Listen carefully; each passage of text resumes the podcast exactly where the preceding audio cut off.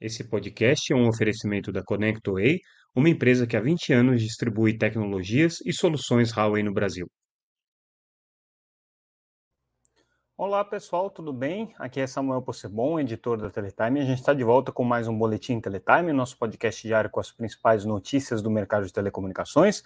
Hoje fazendo a nossa transmissão diretamente de Fortaleza, onde acontece o evento Abrint Nordeste 2023. A gente está aqui a convite da Abrint. Vamos comentar um pouco é, dos principais pontos de preocupação é, da associação, aquilo que foi é, discutido nesse primeiro dia de evento. É, mas antes disso, vamos falar de um fato super relevante que aconteceu no começo da noite dessa quinta-feira, dia 23, e que obviamente a Teletime já repercutiu, é, que é o veto que o presidente Lula é, aplicará, ou já aplicou, mas a publicação em diário oficial vai acontecer nessa sexta-feira, com relação ao projeto de lei que previa é, a prorrogação da desoneração da folha, o projeto de lei 334 de 2023. Presidente Lula, seguindo a orientação do Ministério da Fazenda, vetou integralmente é, o projeto que previa a prorrogação da desoneração na folha, é uma medida que foi tomada ainda no governo Bolsonaro, no período da pandemia, é, sobre 17 setores da economia, entre eles é, dois setores que estão diretamente relacionados a, a, ao mundo das telecomunicações, o setor de comunicações e também de call centers, até 2027. Era uma bandeira que muitas entidades do setor é, levantaram, entidades do setor de TICs, mas especialmente a FENINFRA, que é a Federação que reúne as empresas é, instaladoras e que fazem manutenção das redes de telecomunicações e também as empresas de call center. A Feninfra tem no hall aí de empresas representadas por ela é, nada menos do que 2 milhões e meio de é, colaboradores diretos e indiretos. E é, o ponto que a Feninfra traz é o risco iminente e agora é, real de que haja um problema de é, demissões em massa no setor de telecomunicações, no setor principalmente de prestação de serviços para instalação e manutenção de redes e também de call center, por conta é, do fim desse benefício da desoneração. Do ponto de vista do governo, é, o que pesa é, em favor é, do veto é o fato de que o governo não tem hoje condições de manter é, um subsídio que é considerado pelo Ministério da Fazenda grande, pesado, de, da ordem é, de 18 bilhões de reais ao ano, é, para é, conceder esse benefício para alguns setores é, da, da, economia que estão sendo diretamente afetados é, pela, pela desoneração, que foram beneficiados pela, pela desoneração.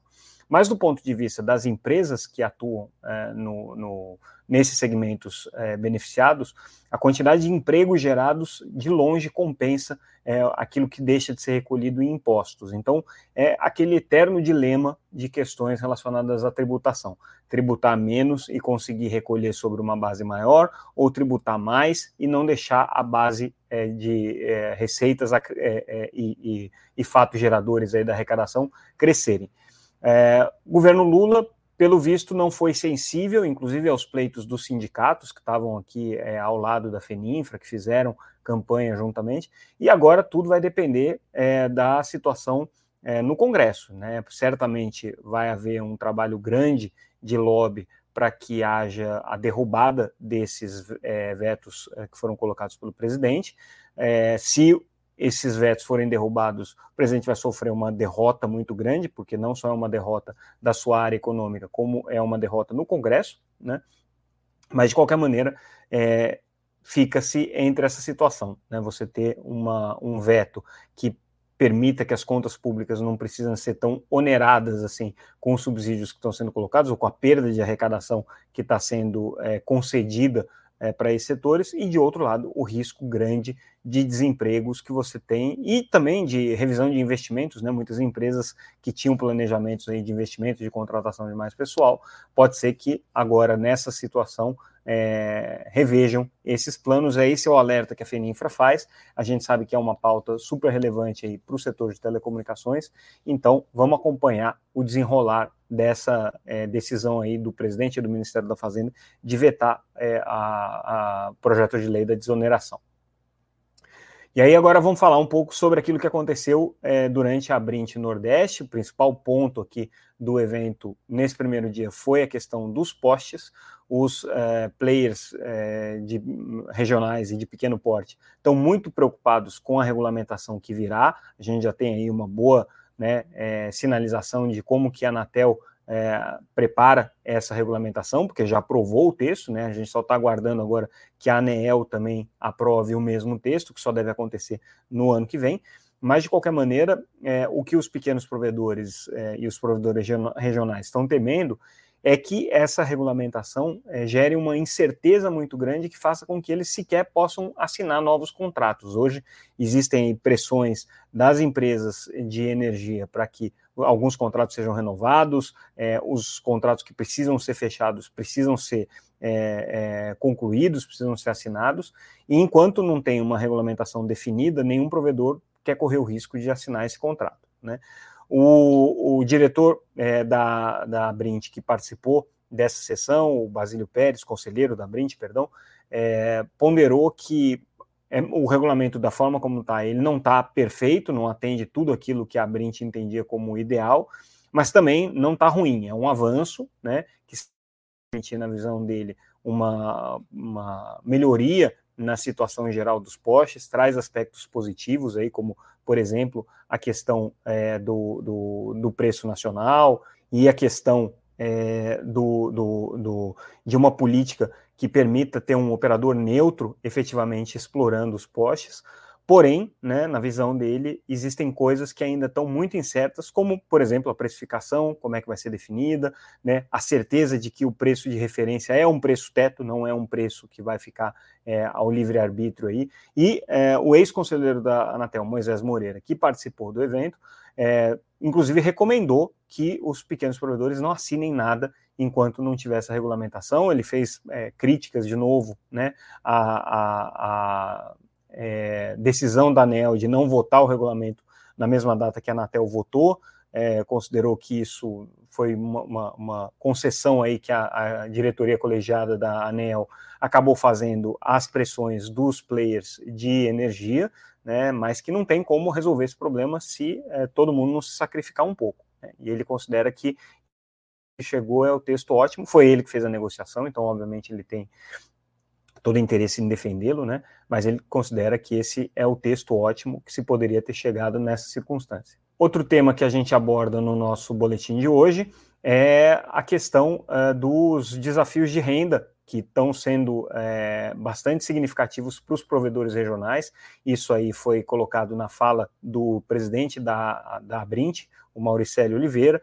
É, ele considera que hoje existe sim uma dificuldade mais desafiadora para os provedores, muitos deles passando por períodos de é, consolidação, outros acabando é, sendo subjugados, aí saindo do mercado. Então, deu para sentir na fala dele que existe hoje uma, um, um, clima um pouco mais apreensivo entre os pequenos provedores com relação ao futuro do mercado. Isso o Mauricélio acabou é, trans, transparecendo no tom do seu discurso e nas palavras que ele acabou usando, é, dá a entender que, que existe sim uma pressão muito grande né, é, do mercado por encontrar alternativas de crescimento e por resolver os problemas. Então, esse, esse mercado de pequenos provedores hoje está mais desafiado do que já foi em outros anos. Né? Mas ele considera que existem aí avanços importantes que estão sendo é, obtidos do ponto de vista institucional é, e uh, elenca aí entre as questões que precisam ser colocadas a questão da essencialidade do setor de telecomunicações, dos ISPs,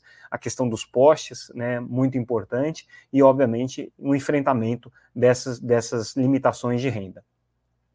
As questões tanto de postes quanto é, do, de perspectivas de crescimento do mercado, aliás, vão ser discutidas no Teletime Tech, que a gente organiza no próximo dia 28 em São Paulo. Então, aqui um pequeno parênteses, uma, uma propaganda do nosso evento, mas que está absolutamente em linha com essas preocupações dos pequenos provedores, que também são preocupações de grandes operadores hoje de banda larga, sobre se o crescimento é, que se espera aí do mercado de banda larga por fibra vai acontecer, se a questão é, dos postes vai se resolver com esse modelo que está sendo colocado e qual que é a viabilidade econômica para isso. Então a gente vai ter uma discussão especialmente sobre esse tema.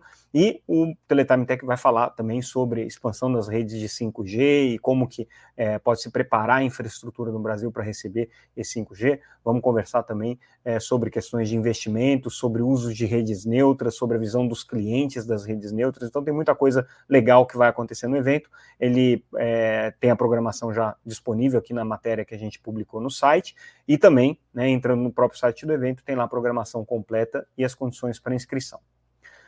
Um tema importante que é, a gente vai, de alguma maneira, tocar no Teletime Tech, mas aí objeto de uma matéria que a gente fez, é, a área técnica da Anatel está sendo requisitada pelo conselheiro Alexandre Freire, que vai fazer é, a revisão do regulamento de é, segurança cibernética, para que preparem um estudo, né, uma, uma, uma análise de como que as operadoras de telecomunicações estão utilizando hoje a infraestrutura de data centers e de cloud computing e de que maneira que isso dialoga com o regulamento de cibersegurança. A preocupação dele é entender um pouco mais qual a importância hoje é, dos data centers e, e, da computação em nuvem, é, principalmente a computação em nuvem nas bordas das redes de 5G, é, para o funcionamento é, do sistema de telecomunicações e qual que é o alcance que essa infraestrutura de, de servidores tem hoje no mercado brasileiro. Então, vai ser possivelmente o primeiro estudo aí que a Anatel vai fazer nessa área de cloud e de edge computing, é, e esses subsídios aí, esses dados que forem levantados, vão servir para atualização do regulamento de segurança cibernética, que é uma preocupação hoje é, do Conselho da Anatel, está sendo discutido, e o relator é o conselheiro Alexandre Freire, da Anatel. A gente faz uma entrevista também com o Márcio de Jesus, que é, é vice-presidente responsável pelas, é, pelos produtos de B2C Algar, ele comenta um pouco sobre a expansão do 5G. A Algar é, anunciou é, que pretende estar até o final do ano em 32 cidades, das é, 84 cidades que eles cobrem ao todo com 5G. Isso aí representa 50% da população coberta, né? E é, a gente questionou muito ele sobre da onde está vindo né, o, o, os, os, ganhos, os benefícios é, da implementação do 5G. E a fórmula é a mesma das outras operadoras, ou seja, é o 5G hoje traz uma otimização dos investimentos, no sentido de que o custo por megabyte é muito menor. O 5G induz os usuários a utilizarem mais a rede porque é, a experiência é melhor. Né? E o 5G, é, nesse momento, né, ele, ele acaba fazendo com que, com que os serviços de telecomunicações é, possam ser é, é melhor aproveitados pelos usuários, né, a infraestrutura possa ser melhor aproveitada pelo usuário, e com isso, né, se você não tem um ganho direto, você acaba tendo um ganho, um benefício indireto. Então é aí que vem a monetização do 5G na visão da Algar, que pretende aí agora avaliar com um pouco mais de prudência como é que vai ser o ritmo de expansão, né? E não tem nenhum plano para a FWA, apesar de ser o maior player hoje em é, frequências é, de 26 GHz. A, a Algar ganhou, comprou né, uma enormidade de espectro no leilão do 5G na faixa de 26, mas por enquanto não tem planos de utilizar isso e acha que, é, dada a penetração da fibra na rede deles, não faria sentido nesse momento. É, outra notícia importante, falando aí da agenda verde, da agenda ESG, a Ericsson, a exemplo do que fez a Telefônica recentemente, também emitindo é, green bonds aqui no valor de 500 milhões de euros, é, recursos esses que vão ser investidos em pesquisa e em soluções que tenham como foco a eficiência energética, sustentabilidade energética.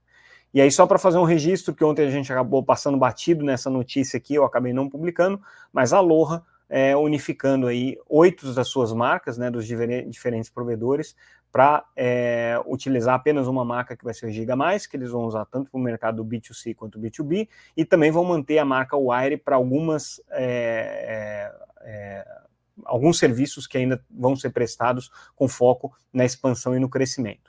É, são várias marcas que, ao longo do tempo, a Aloha acabou adquirindo, né, pelo processo de consolidação, e o mais interessante é que eles preveem até 2025 dobrar de tamanho em termos de base de assinantes. Hoje eles estão com um milhão e meio, eles querem estar com o dobro disso, né, crescendo muito em EBITDA também. Então, esses foram aí os dados apresentados pela Giga quando anunciou aí a sua nova marca, a sua nova estratégia.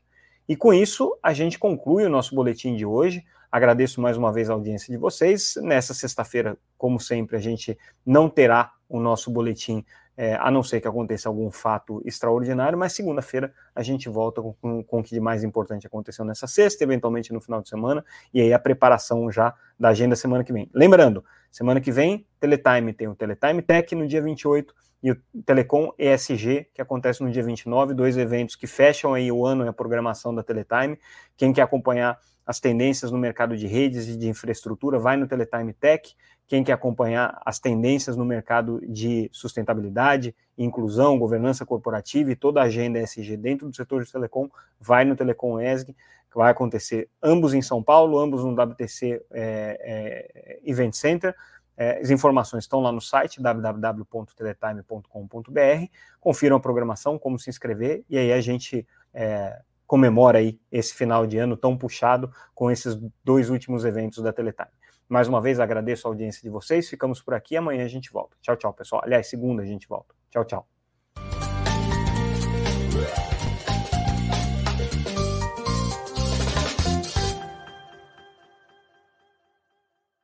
Esse podcast é um oferecimento da ConnectWay, uma empresa que há 20 anos distribui tecnologias e soluções Huawei no Brasil.